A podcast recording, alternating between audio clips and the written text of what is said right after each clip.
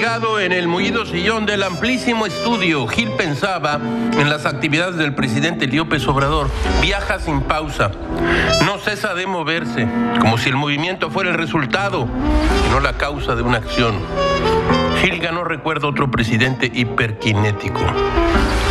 Va al aeropuerto, se toma selfies con sus admiradores, graba mensajes a su paso por el campo, habla de flores y frutos, hace un alto en la carrera y compra jugo de piña, piña miel, donde un hombre de trabajo se busca la vida, cuenta chistes, denuncia expresidentes sin prueba alguna, se reúne con gobernadores y, como escribió ayer Gil en esta página, lo arrastra y atropella con huestes morenas contratadas para eso, para buchar gobernadores desafectos con la presidencia sus programas prioritarios, sus planes. Agotador.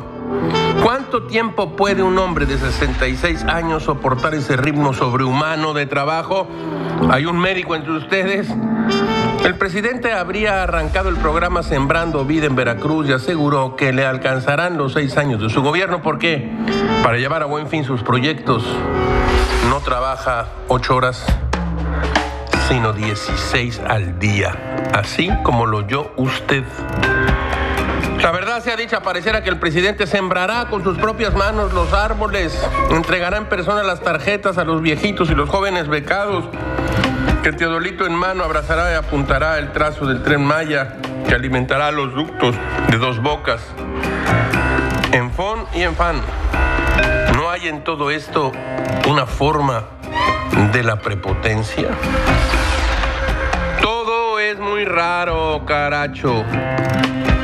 Como diría, ni más ni menos que San Agustín.